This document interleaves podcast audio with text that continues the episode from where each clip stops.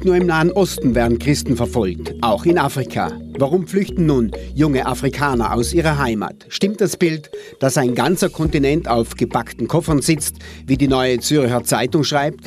Zwei Drittel der Afrikaner wollen ihre Länder verlassen, zitiert die deutsche Tageszeitung Die Welt.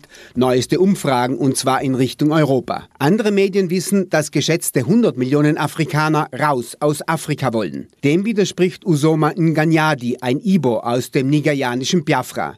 Sie wollen nicht weg, sagt er. Sie werden vertrieben, weil sie Christen sind. Im fernen 1967 führte der Zentralstaat Nigeria Krieg gegen die christlichen Ibos, die einen eigenen Staat gründen wollten.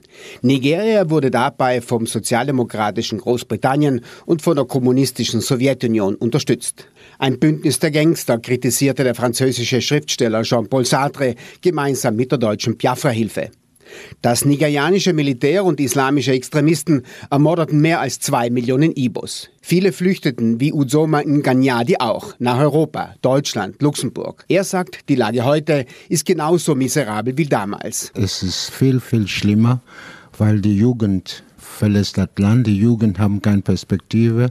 Die Leute werden ihre Ländereien, den sie von ihren Ur-Urgroßvatern geerbt haben, weggenommen von der nigerianischen Regierung, von der Hausa Fulani Group. Und sie haben keine Verteidigung, weil die Armee und Soldaten und Polizisten die Leute niedermesseln wenn sie ihre Landereien verteidigen wollen. Der Staat in der Hand der islamischen Nationen der Hausa und der Fulani enteignet die christlichen Ibos. In Biafra fördern internationale Konzerne Erdöl. Die Biafraner profitieren nichts davon. Es gibt keine Industrie in dem Gebiet. Die Jugend hat keine Arbeit. Man kann sehen, meine zwei Brüder hier, sie sind hier, weil sie keine Zukunft, keine Arbeit haben. Es gibt 1,2, 1,7 Millionen junge Leute, die von der Schule, von Universität, Volksschule, Sekundarschule rauskommen. Es gibt keine einzige Arbeit. Der nigerianische Staat verfolgt gezielt die kleineren Nationalitäten, besonders die christlichen Bevölkerungsgruppen. Die erschießen die Leute, die brennen Dörfer runter, die bringen Fahrer um, nur weil er Christ ist.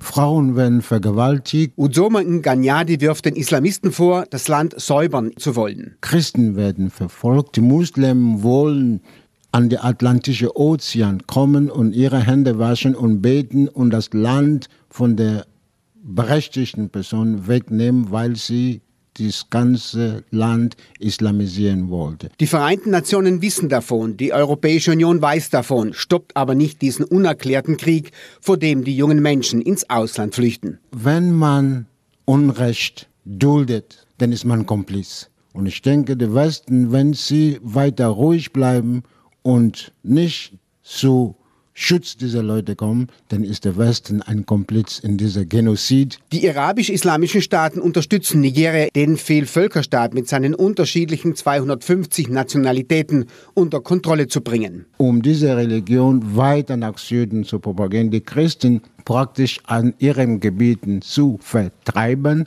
Uzoma Nganyadi sagt, die Kolonialherren haben die Staatsgrenzen gezogen, keine Rücksicht darauf genommen, dass Bevölkerungsgruppen getrennt und mit anderen Nationen in einen Staat gepresst wurden. Die Folge sind endlos Konflikte. Es kann nichts zusammenwachsen, weil es nicht zusammengehört, sagt Uzoma Nganyadi. Er wirft Frankreich vor, in den ehemaligen französischen Kolonien in Afrika eine beinharte kolonialistische Plünderungspolitik zu betreiben. Ich kann Ihnen bestätigen, dass Frankreich mit seiner Intrigenpolitik in den 15 französisch sprechenden Ländern dazu beiträgt, dass, dass die Afrikaner Arme bleiben. Frankreich betreibt eine dreckige Politik, so der Vorwurf von Uzoma Nganyadi. Frankreich hat die Menschen dort enteignet, sich den Rohstoff angeeignet. Wenn man heute das ganze westafrikanische Gebiet nimmt, man sieht, dass junge Leute, Frauen, junge Männer, alte Männer, Kinder über die Mediterranean nach Europa kommen,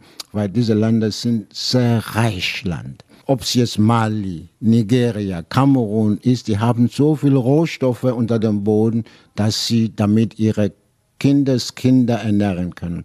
Aber die Franzosen haben diese Rohstoffe sich geeignet. Nicht nur Frankreich plünderte und plündert. Das ehemalige italienische Königreich plünderte Libyen, Eritrea und Äthiopien. Das faschistische Italien bekriegte diese Länder auf eine brutale Art und Weise. Das demokratische Italien arrangierte sich mit den Machthabern, um günstig zu den Rohstoffen zu kommen.